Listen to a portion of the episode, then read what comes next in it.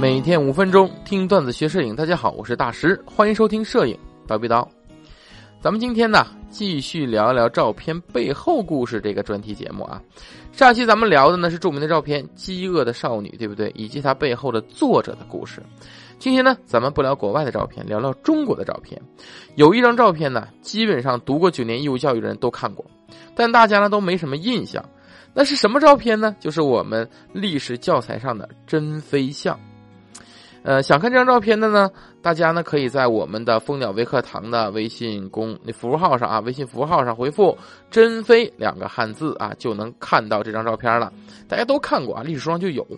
那么这张照片里边说的这珍妃是谁呢？简单介绍一下啊，珍妃是光绪皇帝的妃子，她是光绪皇帝最宠爱的妃子。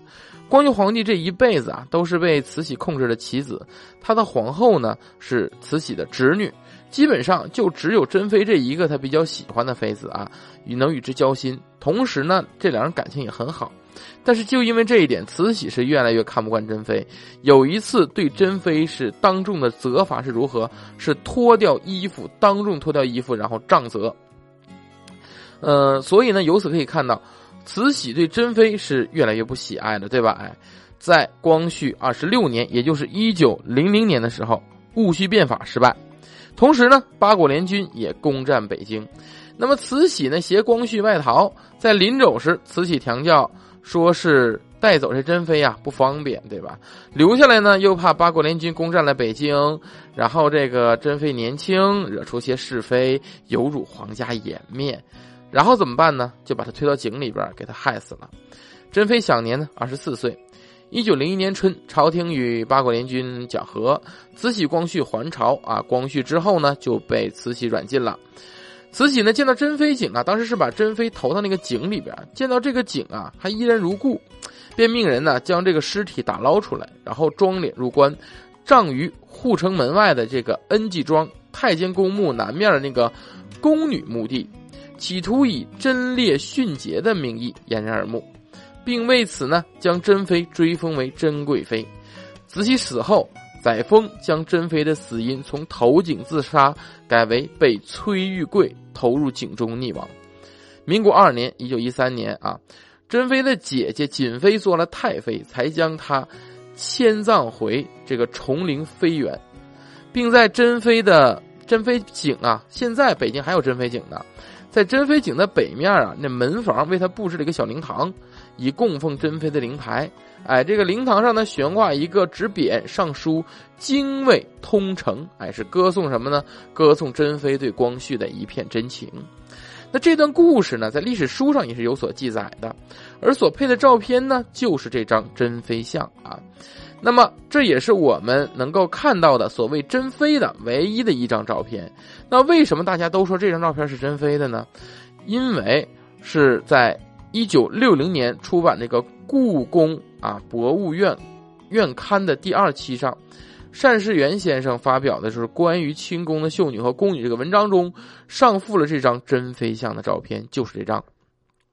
在光绪年间，我们要了解一件事儿。照相技术在光绪年间是普遍了，对吧？而且已经流入中国了。当时慈禧老佛爷基本就是摄影达人啊，自拍达人。对，目前留存的慈禧本人的这个照片是非常之多的啊，而且不止慈禧，在当时的宫廷里也有很多人照相，也有很多人的照片留存，在故宫文献中甚至还有当年拍摄的旧藏底片。哎，这张珍妃照片就是从其中洗出来的，而且照片上清清楚楚的写着“珍贵妃像”四个字，也由此认定它是珍妃的照片。所以基本上所有人都认为这就是珍妃唯一的照片。但事实是如此吗？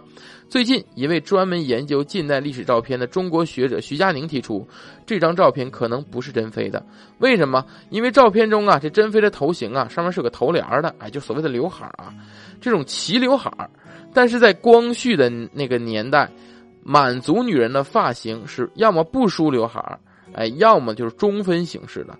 这种齐刘海发型在当时实际上是汉族女人非常流行的装扮。珍妃不是汉族人，也不可能在宫廷中梳汉族头型。那么照片中这女人是谁呢？徐佳宁认为，在当时拍照是个很高消费的项目，一般家庭是消费不起的。呃，有身份的家庭中呢，女性一般大门不出二门不迈，哎，不会照相，照相几率非常低。只有一种人会梳着当时比较流行的发型照相，那就是当时的青楼女子。在当时，青楼女子一般会照相用于招揽自己的生意，所以这张照片。有没有可能就是一张青楼女子，然后头上加了一个匾额的照片呢？那么这种照片为什么会出现故宫的典藏底片中呢？是典藏底片出了问题，还是后续有人鱼目混珠，还是当时慈禧太后故意毁掉了珍妃一切，甚至连照片，找了一个妓女的照片换上了？是如此吗？让珍妃真正的从世界上消失，这一切啊不得而知。徐佳玲学者的理论是否正确呢？也无从考证，只能说在历史上，许多照片看起来都只是一个单纯的画面，但其实背后都有着惊人的故事。那么本期的照片背后的故事呢，就讲到这里了。到底孰是孰非，大家自行去判断吧。那么之后，大家如果还想听什么照片背后的故事呢？欢迎大家留言啊。好了，本期叨逼叨就到这里，咱们下期见。